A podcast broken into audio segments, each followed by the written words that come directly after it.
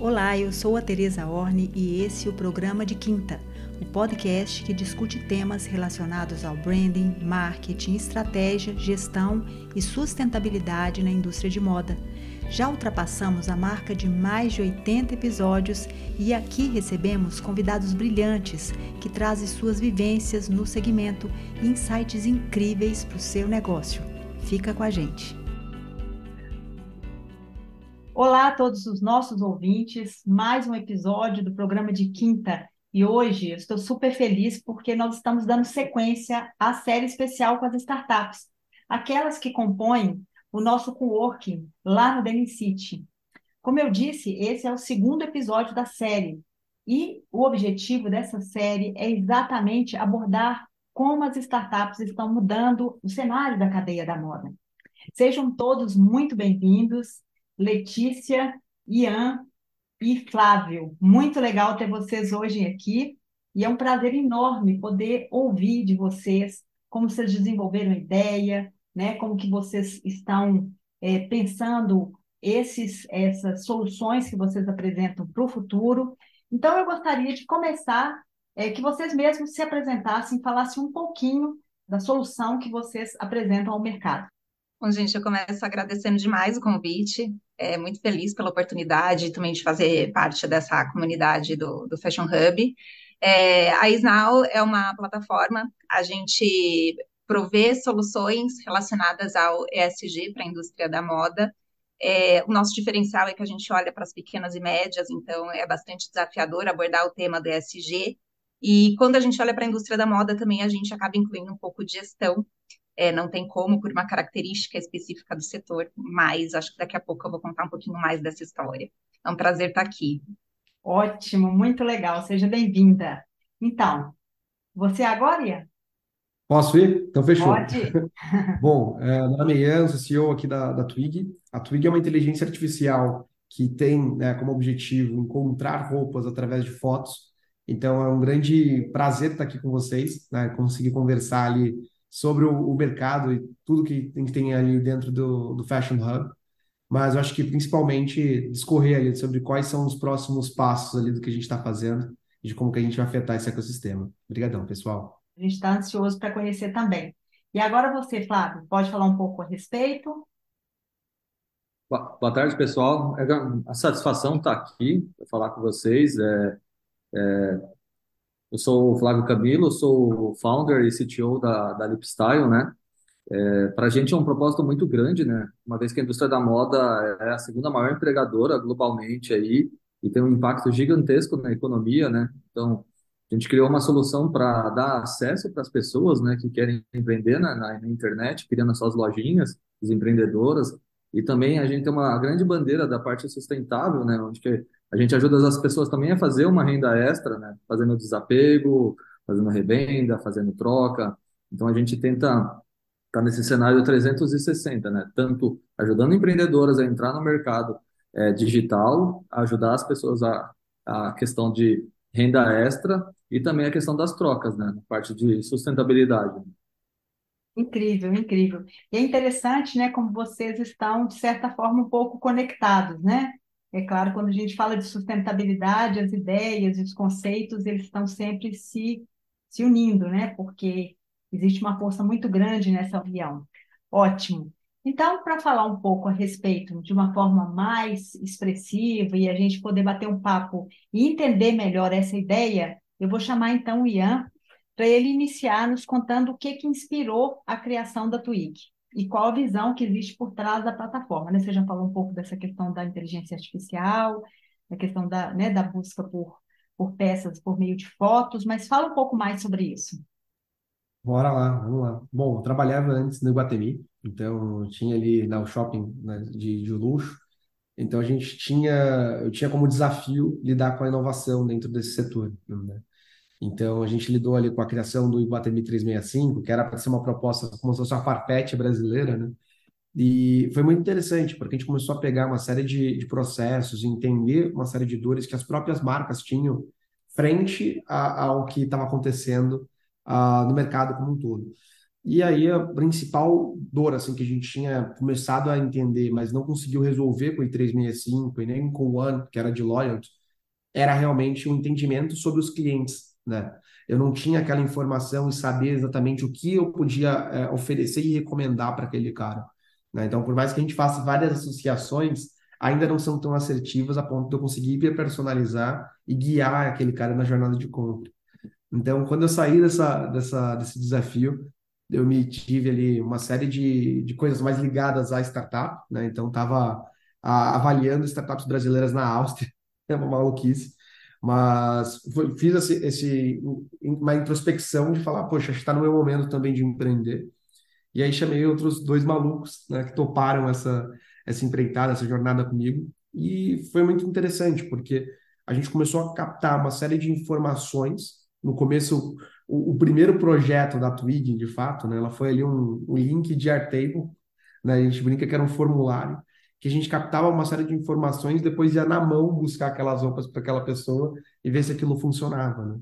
A gente teve adesão ali muito interessante, mais de mil pessoas utilizaram a gente em um ciclo de duas semanas, então foi muito interessante como MVP, para a gente poder testar e conseguir realmente ter aquele chamariz. A gente usou um pouquinho ali de, de arte, de, de pegar uma landing page, colocar aquilo ali para fazer com que viesse mais gente, e conseguiu ali, a partir, a partir dessa captação, pegar os primeiros usuários também do aplicativo, né? Por ironia do destino, a gente não é mais B2C, né? A gente virou totalmente B2B nos últimos meses. Uh, muito difícil lidar com B2C. Acho que é, foi uma complicação que a gente teve. Acho que todo mundo aqui vai, vai até concordar comigo. Mas foi uma dor que a gente teve justamente por ser muito caro. Né? Então a gente tinha pouco dinheiro para conseguir fazer alguma coisa funcionar. E a gente decidiu que ir para o B2B seria a forma mais tranquila de guiar e conseguir os primeiros contratos. Então, a gente realmente começou a guiar a nossa tecnologia para não só oferecer para o público, mas diretamente para a marca. Então, a gente começou a embedar como um widget mesmo, dentro de, de, de, de marketplaces e e-commerce, como o da Ering, do pessoal da Shoulder, né, de marcas bem grandes, assim, e que começou a trazer uma série de resultados muito expressivos. Né? Então, a gente consegue hoje já conseguir mensurar uma série de informações interessantes. Mas eu acho que é basicamente tudo isso, né? Eu queria entender melhor. Na verdade, vocês começaram como B2C, atendendo o consumidor final, e hoje vocês têm um atendimento feito de empresa para empresa, mas na verdade vocês continuam atendendo este consumidor final das grandes empresas, é isso? Isso mesmo, isso mesmo. Ah, perfeito. A gente pegou diretamente no site dessas marcas, né? Então, aquele público que trafega, trafega dentro dos, dos sites dessas marcas acabam sendo usuários da Twig. Olha que legal. Mas eu queria falar um pouco agora desse conceito desse, desse armário virtual, né? E o comércio social, tudo isso é muito interessante. Vocês, inclusive, eu andei lendo que vocês receberam uma rodada de investimentos captando 600 mil. É, como que a Twig se diferencia em um mercado que está se tornando cada vez mais competitivo é, dentro desse espaço da tecnologia? Olha, eu acho que, principalmente assim, o investimento ainda foi é, o inicial, né? A gente pegou um pre-seed ali justamente para conseguir encontrar o nosso PMF. Então, o grande objetivo era encontrar esse cara mesmo, né? De poder atuar diretamente com o B2B. Ah, o nosso grande diferencial, eu acredito que é a modularidade, né? A gente consegue trafegar em diferentes é, é, lugares, digamos assim. Então, se a gente tiver no e-commerce, a gente consegue colocar quatro, cinco jornadas dentro daquele site para conseguir ajudar na conversão daquele cliente. Se a gente tiver no marketplace, eu consigo auxiliar na indicação, na recomendação de uma roupa. Se eu tiver internamente no back-office, eu consigo ajudar até, até mesmo na criação da própria, da própria coleção. Então, tudo isso através da própria inteligência. Então, vai muito da, da criatividade também do cliente em que ele precisa utilizar a nossa inteligência artificial. Então, vai muito por esse lado. E essas modalidades, né, que vocês oferecem vários várias modalidades de serviço adaptados aos tipos de cliente. É isso que você quer dizer? Exatamente, exatamente. Tentando traduzir aqui, porque tem horas que você fala de uma forma né, muito voltada para a tecnologia e às vezes isso pode não ficar muito claro aqui para os nossos Desculpa, ouvintes. Pode me cortar e pedir para que Não, não, não tem problema, tem problema. Isso é muito legal, essas possibilidades de oferecer módulos diferentes adaptados aos tipos de cliente e às suas necessidades, né? Cada vez mais essa questão que foi posta aqui, inclusive a Letícia falou, a respeito dessa, né? A gente precisa de estar cada vez mais próximo desse, desse cliente, seja ele uma empresa, ou seja ele o consumidor final, personalizando essa entrega. É, mas vamos falar um pouquinho mais a respeito da Twig, como é que funciona essa, essa promoção do senso de comunidade dentro do aplicativo, né? Porque isso é outro ponto também muito forte hoje dentro de todas as discussões e dentro daquilo que o consumidor quer. Que tipo de interação, que tipo de experiência vocês conseguem proporcionar? Existe algum case interessante que vocês possam, você possa tangibilizar né, para os ouvintes aqui, para que eles possam entender melhor como que é né, o trabalho que a Twig faz nas empresas e como o consumidor vivencia isso na hora da compra? Claro, claro. Acho que um dos pontos principais é, é agora a gente está trabalhando com um tráfego muito maior, né, de 30 milhões de pessoas mensais. Então tem muita gente ali utilizando a tecnologia. Que E legal. um ponto muito interessante disso é que toda vez que você está dentro desses sites, a gente vai conseguindo meio que compilar os seus desejos, né? Meio que uma wishlist, né? Como a gente costumava falar antigamente.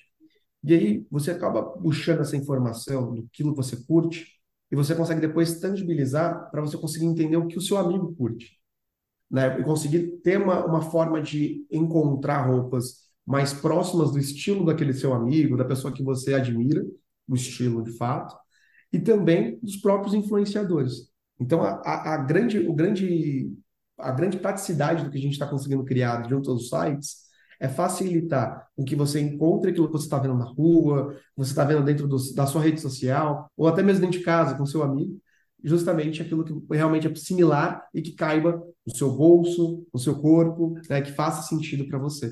Então, acho que é basicamente isso que a gente consegue a, a, alterar na jornada ali do, do usuário em si. usuário.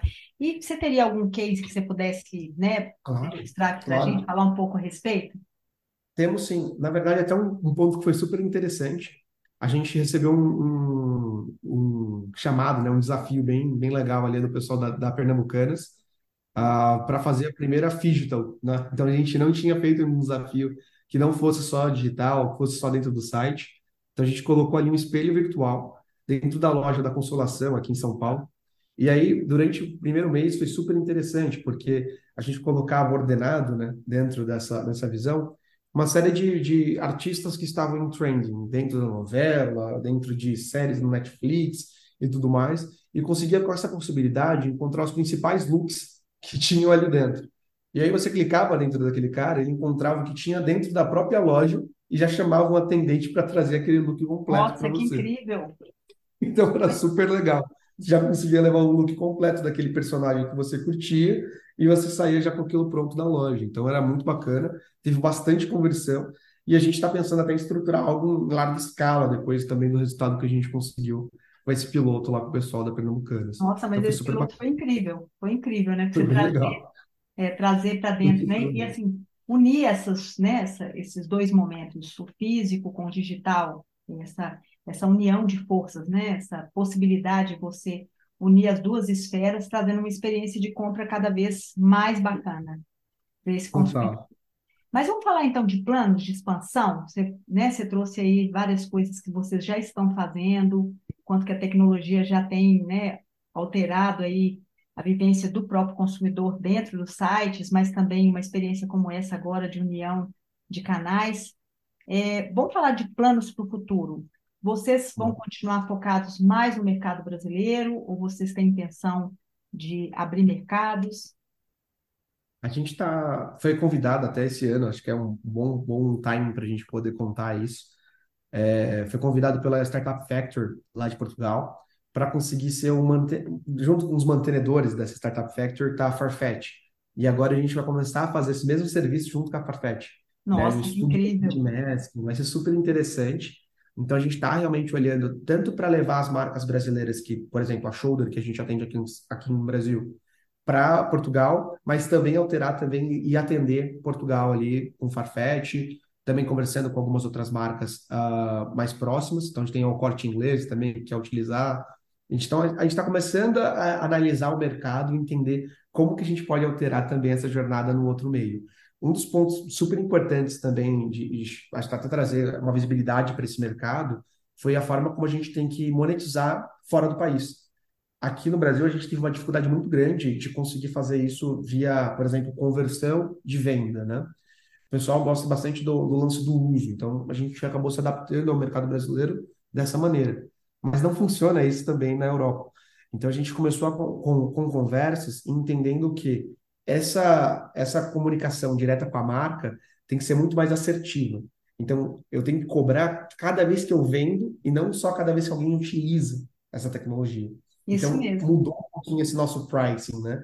Então, essa alteração tem sido algo bem, bem interessante, bem é, diferente também para a gente.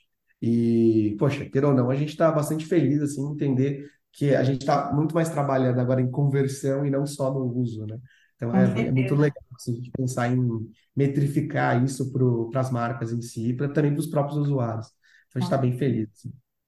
Não, incrível a solução, a solução maravilhosa. Eu acho que a gente vai poder fazer, inclusive, de repente, alguma relação aqui com o que o Flávio está trazendo também. Vamos, come- vamos começar agora, Flávio? Muito obrigada, tá, Ian, por ter apresentado o Obrigado. Twig. E agora eu vou conversar com o Flávio, que também trabalha, né, com tecnologia, e a gente vai, né, falar um pouco a respeito da Lipstyle pra- e deixar por último, começamos com as mulheres e vamos, vamos fechar com as mulheres, ok? Ótimo, então. Vamos lá, Flávio. É, eu quero ouvir, então, como é que você começou a mergulhar nessa essência da, da Lifestyle? O que, que te inspirou a criar a plataforma, é, que não só permite aos empreendedores, né, criarem as suas lojas, mas também promover sustentabilidade, né? Querendo ou não, Ian, na hora que você é, busca o look certo, é, existe ali uma mentalidade também com esse valor, né, de sustentável, porque você vai procurar a roupa certa, o look certo, adequado àquele perfil. Então, é, né, o, o, o excesso, o desperdício também pode ser abandonado, ou seja, esse comportamento que a gente está buscando nos novos consumidores, né, a plataforma também pode, né, a solução pode, pode nos ajudar. Mas fala um pouco para a gente, né, como é que a gente, né, como é que você pensa nessa promoção da sustentabilidade na indústria da moda? Eu acho que isso, isso é muito importante porque é, a minha grande experiência vem de bancos, consultorias, hospitais, é, até petroleiras. é, Nossa, mas aí, em em outro 2019, segmento, né? é, 2019 eu fui para a China, é, passei três semanas lá e, e vi um fenômeno muito forte de live commerce, de mobile commerce, de, de, de venda, de e-commerce mesmo, né?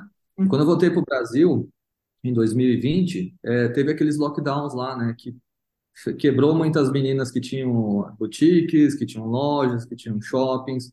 Então, aí, né, aí eu vi que tinha uma necessidade bem grande de, de ter uma solução que fosse fácil para elas é, empreenderem, de irem para o digital para vender, mas também tinha uma questão muito importante que é na hora que a gente que olhou os dados, a gente viu que essa questão do fast fashion também era um grande problema globalmente, né? E aí a gente pensou, como a gente pode resolver dois problemas? Um, a gente precisa gerar renda para as meninas que querem empreender, empreendedorismo, ter loja, vender mais, mas como a gente também garante que o impacto, o impacto disso que está sendo vendido não seja também um dano colateral bem grande, né? Então, quando, a gente abraçou também a parte sustentável, a gente fechou meio que um ciclo, sabe? É, porque tem pessoas que não vão conseguir comprar peças novas e tem pessoas que querem revender, sabe? A gente tem uma cultura muito grande no Brasil de doação, mas se a gente olhar a cultura europeia e americana, eles revendem, porque eles querem fazer dinheiro ou para comprar novas peças, ou para pagar faculdade, ou para pagar alguma coisa. Então, a gente não começou com a bandeira sustentável, a gente estava olhando só as lojinhas e do empre- empreendedorismo em si, mas a gente viu que a gente poderia causar também um impacto muito grande. Então, quando a gente também resolve a questão da, da sustentabilidade, a gente fecha meio que um ciclo, sabe? A gente balanceia as duas cadeias, entendeu? Quando você fala aí de, de empreendedores, né, de, de, de pessoas que precisariam de renda, é, como é que é conectar esse empreendedorismo à sustentabilidade, é, transformando isso numa abordagem única, né? Como o mercado da Lifestyle facilita a troca e a promoção desses itens? Você falou que, né, de fechar esse ciclo, como é que você consegue juntar essas pontas, né, falar disso dentro da plataforma, se isso existe uma curadoria, como é que se atrai os clientes e quais são os pilares de sustentabilidade que a gente está falando de fato. Eu, eu acho que a, a, realmente é bem difícil falar para os dois públicos, porque são, são, são, quase dois extremos, né? Mas é, eu vou te falar o que, o que mais acontece hoje.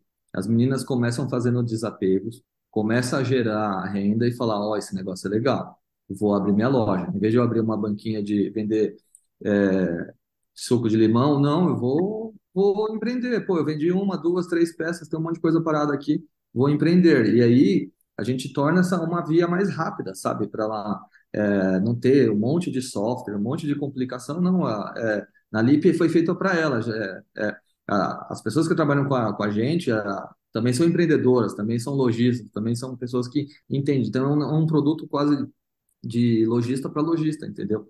Então, é, a gente começou realmente é, querendo ajudar essas pessoas a fazer renda extra e essas pessoas automaticamente, na hora que elas vêm elas começam a fazer as primeiras vendas, elas veem que elas podem ter uma loja. E das lojas também há um grande movimento sustentável. Se você pegar as grandes cadeias, todas ou estão comprando alguém que faz isso, vão pegar o pessoal da Repassa aí, que o pessoal da Renner comprou, né? Porque tinha que equilibrar algumas coisas, mas marcas globais fora, principalmente na Europa, também estão indo para essa questão de também da a questão sustentável, né? Então, não tem como não existir os dois movimentos agora em conjunto, entendeu? Sim, não, com certeza. Eu acho que esse é um movimento que, assim, apesar de, de certa forma, em termos de resultados, ainda é incipiente. Se a gente for comparar com a grande indústria, né, o, o resultado da indústria focada na sustentabilidade, quando a gente olha os resultados do Fashion Revolution, quando a gente olha né, os resultados de transparência da moda mundial, os números, apesar das tendências apresentarem isso, existe ainda essa contratendência do excesso, né, do volume de lixo, é, né, de roupa descartada, mas a gente sabe que né, mudança de comportamento são processos lentos, eles não são rápidos, eles não acontecem de uma hora para outra, eles não, né, não tem esse resultado rápido. É, o que se espera com tudo isso é que as novas gerações e também né, todas as possíveis novas legislações, a gente está vendo acontecer isso na Europa, a gente espera que aqui no Brasil nós temos aí algumas legislações que estão buscando é, uma mudança no, no, sentido do rejeito de produção, de toda, todo o resto né, de produção que seja responsabilidade de quem fabrica, mas ainda isso são processos que vão ainda se arrastar por um tempo. Eu acho que a grande questão, e eu acho que o trabalho de vocês pode e deve, né, e já está ajudando muito, é exatamente na educação desses consumidores, porque toda mudança ela vem por parte de quem consome. Então, se esse consumidor for educado de uma forma diferente, se ele tiver uma forma diferente de se relacionar com o consumo, é, essa coisa começa a mudar. A gente sempre teve, como você falou, uma cultura de doação e agora a gente vê as pessoas querendo monetizar, mas muitas pessoas também no consumo de segunda mão, no consumo do, né, do comércio de trocas de peças, então não preciso consumir tanto. Então, é, a peça mais sustentável é aquela que já existe. Então, a fabricação de novas peças chega trazendo outros problemas como esses que a gente está vivendo aí com excesso de chuvas, escassez, enfim, todas essas coisas, né? Mas é, bora lá, Flávio, olhando para o futuro, quais são as inspirações, então, da LIP? Assim, como você vê esse modelo de negócio impactando essa indústria, né? A gente já começou falando um pouco sobre isso até com essa minha fala agora, a longo prazo.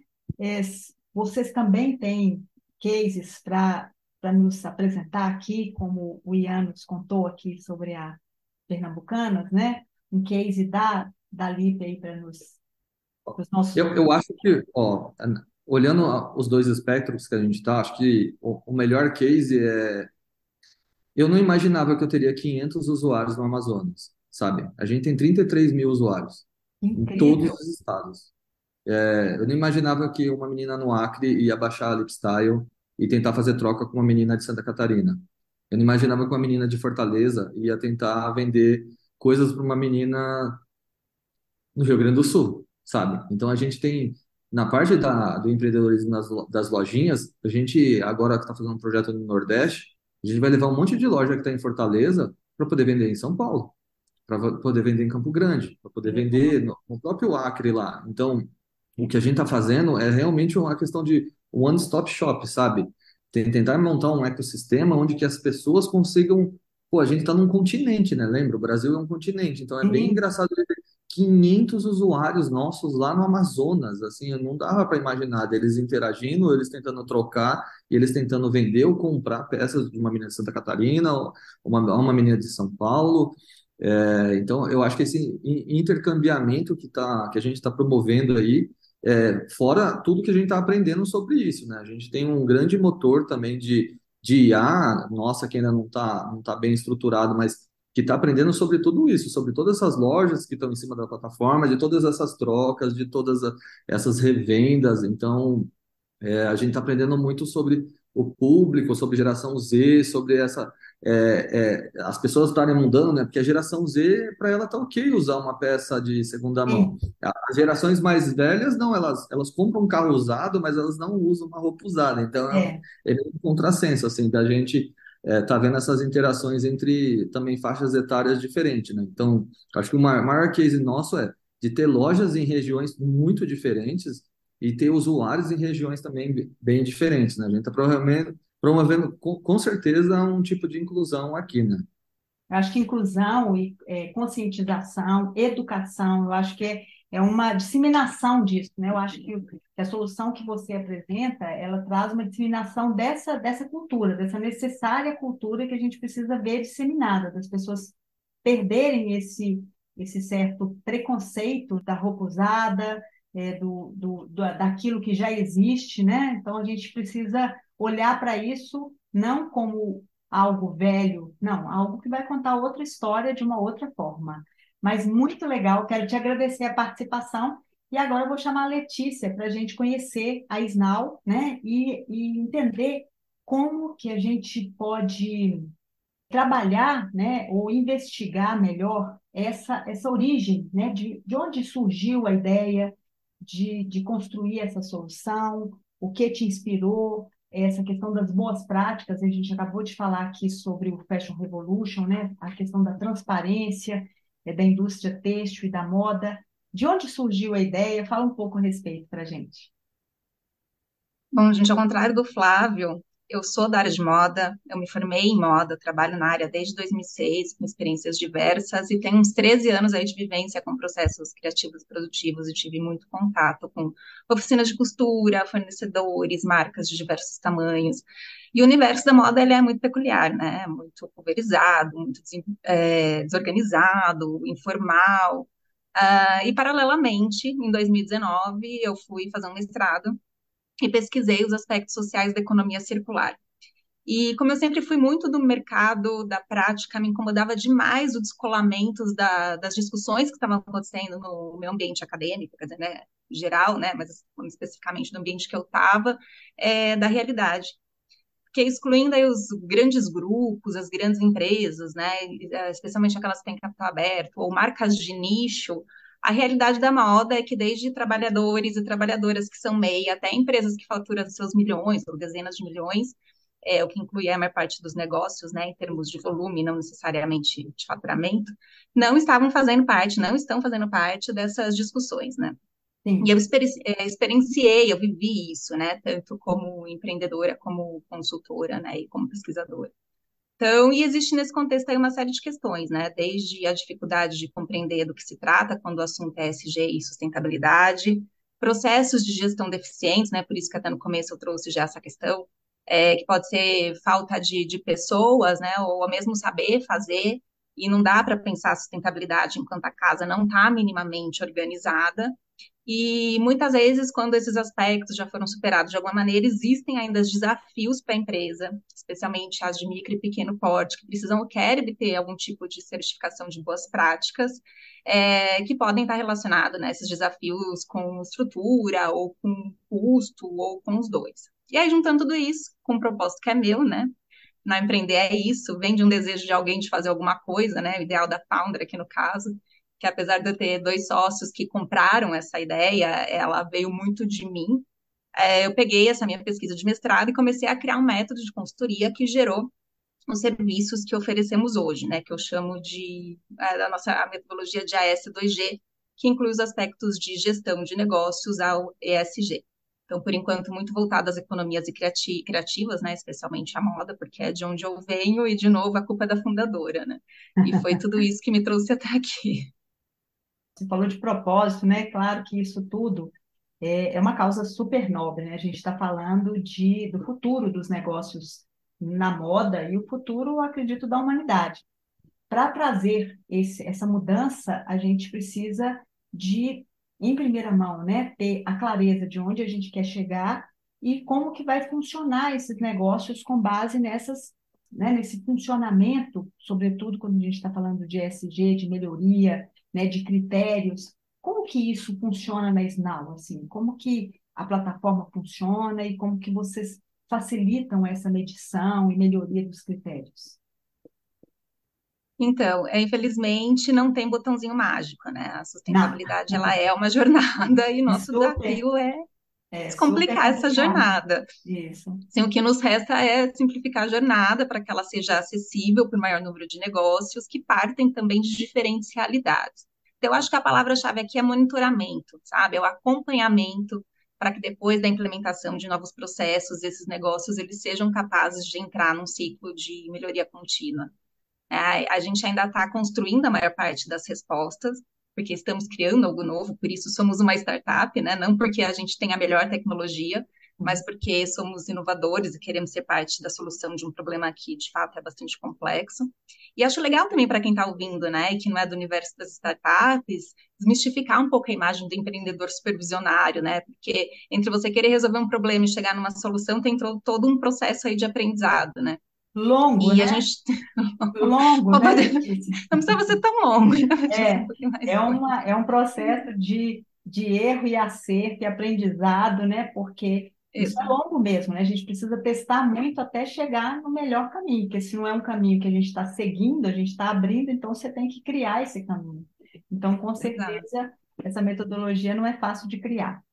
E a gente tem se aproveitado muito, assim, dessa nossa flexibilidade para experimentar, para aprender. E 2023, assim, foi um ano de muito aprendizado, né? Eu, como idealizadora, tenho sido muito desafiada a pensar na viabilidade do negócio, não porque eu não tenho esse objetivo de viabilizar economicamente, né? Mas porque a tríade ela não é atraente para o investidor do mainstream, né? Pensar em pequenos e médios negócios, o fator moda, que apesar de seus números super atraentes, aí de repente eu entro com a questão da sustentabilidade sem o botãozinho de solucionar o problema.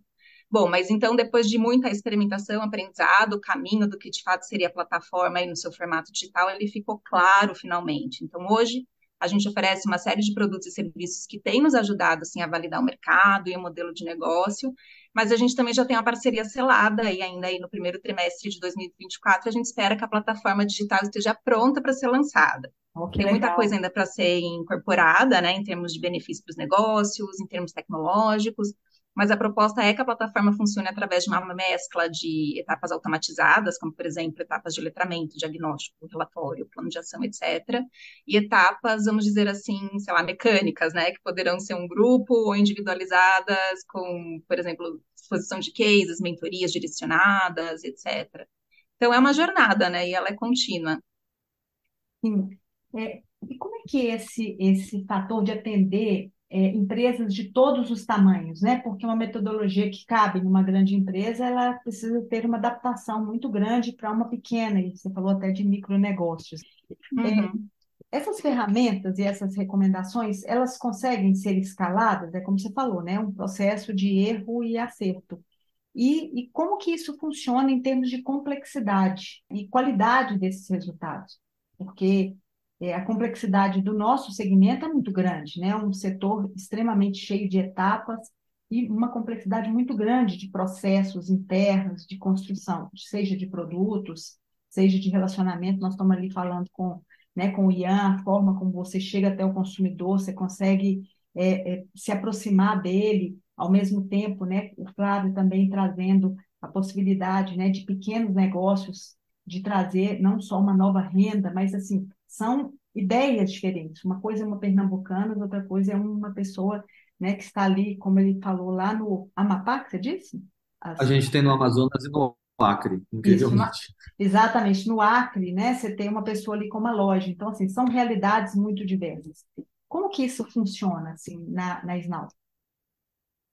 Então, a gente não ignora essas diferenças essas, é, de realidades, né? O que vai nos ajudar a escalar é justamente a digitalização da jornada, mas é o primeiro passo, né? Que é o diagnóstico. Ele que nos permite separar os negócios de duas maneiras. Então, a primeira, a partir do eixo de priorização, né? Por onde o negócio deve começar, que pode ser a partir do tema de gestão de negócio, governança, financeiro, das questões sociais e ambientais, e a segunda maneira, que é a partir da maturidade do negócio. Então, a gente consegue trabalhar com grandes grupos similares. Então, é assim que a gente escala, né? Não é num grande grupo, né? Uh, e também, gente, assim como eu falei, né? A moda tem ali as suas especificidades, né? É, é um setor assim que a gente pode encontrar uma MEI, uma empresa com faturamento relativamente alto, com dificuldades muito semelhantes, né? Especialmente quando a gente fala aí dos aspectos socioambientais, né? Que enquanto setor ainda tem muito que a gente avançar, né? O mato está bem alto ainda, né? E no caso de empresas bem organizadas e estruturadas, a gente consegue atuar, por exemplo, com a cadeia de fornecimento deles, ainda que a, a plataforma em si ela não tenha é, tanto agregar para a função core ali do, do, da empresa, né? É, só que esses, essa cadeia de fornecimento ela não tem a mesma capacidade, né? Essa também é uma dor que é muito trazida é, pelo mercado, né? A gente também já recebeu uma demanda muito interessante aí, aproveitando aproveitando o Flávio e o, e o Ian, né, de, de um marketplace que queria levar essas, essas soluções para para levar critérios de sustentabilidade para as pessoas que para empresas que comercializam em suas plataformas, né? Então as, as possibilidades elas são muitas. É, então, essa é a maneira que a gente vai atuar através da plataforma, né? Mas a gente vai continuar tendo os nossos serviços personalizados de pesquisa e desenvolvimento de soluções específicas. Mas, assim, para fechar, né, na nossa visão, que a gente precisa permitir que os negócios comecem de onde estão e com os recursos que estão disponíveis, né, que é melhor do que não fazer nada. E nós vamos ter, claro, uma diferenciação, sim, de resultados, né? Vão ter negócios com desempenho melhor, outros piores. Estamos ali acompanhando e ajudando a conduzir. Enfim, isso faz parte, mas a questão é assim, quando a gente olha para o todo, a gente vai ver um resultado imenso. Então, a gente busca, através do esforço individual, um resultado que também é coletivo, né? Que é de todo o ecossistema. Sim, com certeza. E é uma, é uma, na verdade, assim, a gente vive hoje uma, uma batalha, né? O 2023, como você disse, foi um ano de aprendizados. Muitos negócios, eles tiveram dificuldades, porque a gente está vendo um consumidor com um gasto muito grande a nível de sobrevivência, né? Então, o consumo, de certa forma, ele, ele deu uma retroagida, exatamente em função disso, né? A gente tem um custo de vida alto, apesar da, né, do volume de empregados no Brasil, a gente vive hoje uma situação de um consumo um pouco mais restrito.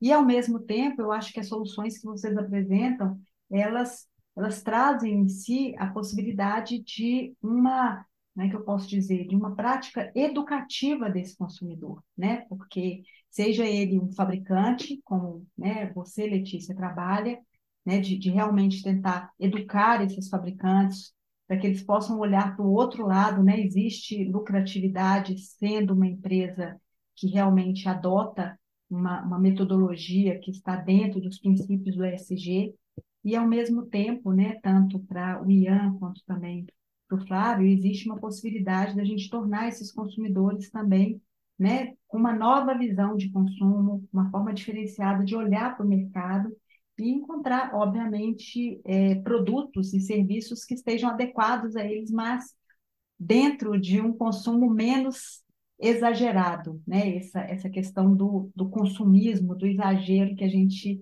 ainda vive, infelizmente, né? Mas, como eu disse, assim, existe se de um lado as tendências todas trazem para um consumo mais consciente, de outro a gente tem sempre esse contra-mercado, mas eu acredito, como vocês, é, dentro né, de uma filosofia também do desejo de um legado, que a gente pode encontrar soluções mais conscientes, melhores e mais inovadoras para esse mercado. Eu quero agradecer por vocês terem compartilhado aqui com os nossos ouvintes os seus insights, esclarecendo sobre as soluções que vocês trazem para esse mercado. Desejo sucesso a cada um de vocês, que a gente possa realmente está aí contribuindo para essa missão de transformar a cadeia da moda, né? Porque a gente fala de uma cadeia gigante que vai desde, né? A gente é a única cadeia do Ocidente completa, então a gente tem desafios de todos os tipos e de todos os tamanhos. E a gente segue conectado através do coworking do Fashion Hub no Denim City. E eu quero pedir a vocês que compartilhem os contatos de vocês para que as pessoas que nos ouvem, aqui ouvem esse episódio, possam entrar em contato, possam conhecer mais, possam tirar dúvidas a respeito de tudo aquilo que vocês trouxeram aqui hoje. Bom, gente, é, fico disponível para trocas, para ouvir né, ideias e, e, soluções e até críticas também. Eu estou no LinkedIn, Letícia Galati. É, a Snau está no Instagram, underline is.now, N-A-U, e também através do nosso e-mail, contato arroba isnau.co. Perfeito, muito obrigada e até a próxima, viu, Letícia? Espero rever todos vocês aqui num novo encontro para que a gente possa unir todos esses, né, todas essas forças que estão compondo o nosso coworking. E você, Ian? Bom, é, todo mundo pode me encontrar ali no próprio LinkedIn, eu, Oliveira, né, na Twig ali. Também pode encontrar a Twig pelo twig.ia, então é muito mais fácil ali também de, de também sei lá, precisar de algum tipo de serviço, pode também contactar a gente. E, pessoal, pode se conectar que a gente pode ter trocas, pode sim. Eu também estou começando a, con a, contribuir um pouquinho mais com, com algum, algumas publicações, com alguns artigos ali sobre alguns temas que eu vejo que é pertinente, né, para quem está começando a empreender também. Então, acho que vamos tentar se ajudar ali numa forma mais de comunidade. Obrigadão, pessoal. Perfeito. Essa ideia de comunidade sempre me atrai muito. Eu acho que e eu sempre falo isso, pessoal, acho que vocês concordam comigo, não existe sustentabilidade sem essa visão de compartilhamento. É bem contrário a tudo aquilo que a gente aprendeu tempos atrás, que a gente precisava de competidores. A gente está dentro de um mesmo barco, né? precisando de soluções que possam se completar e que possa trazer resultados para mais pessoas. E quanto mais resultados trouxer, obviamente, se é uma tecnologia, ela se torna mais barata, se torna mais acessível e dá a possibilidade para mais pessoas utilizarem. Então, e você, Flávio? Quer deixar seus contatos? Não, foi muito bom participar com vocês aqui. Eu estou em todos os canais, né? Estou Flávio Camilo lá no LinkedIn, é, FCamilo Y2K no, no, no, Instagram, a Lipstyle tá no, no, no, Instagram, né? Tá no TikTok, tá no Pinterest.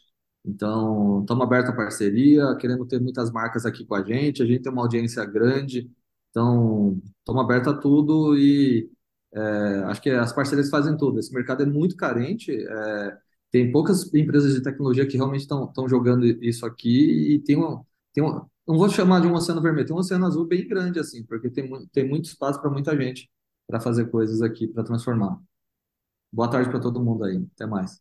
Ótimo. Pessoal, eu quero agradecer novamente a presença de vocês, de estarem aqui juntos, né, para falar a respeito dessas soluções, abrindo espaço para mais insights, para que mais empresas possam pensar dentro dos seus negócios, o que elas podem também contribuir, e também a possibilidade disso que você acabou de falar, de parcerias, de possibilidade de pensar em conjunto, em soluções cada vez mais inovadoras e que tragam respostas a esses problemas complexos que a gente vive hoje aí no nosso segmento ok?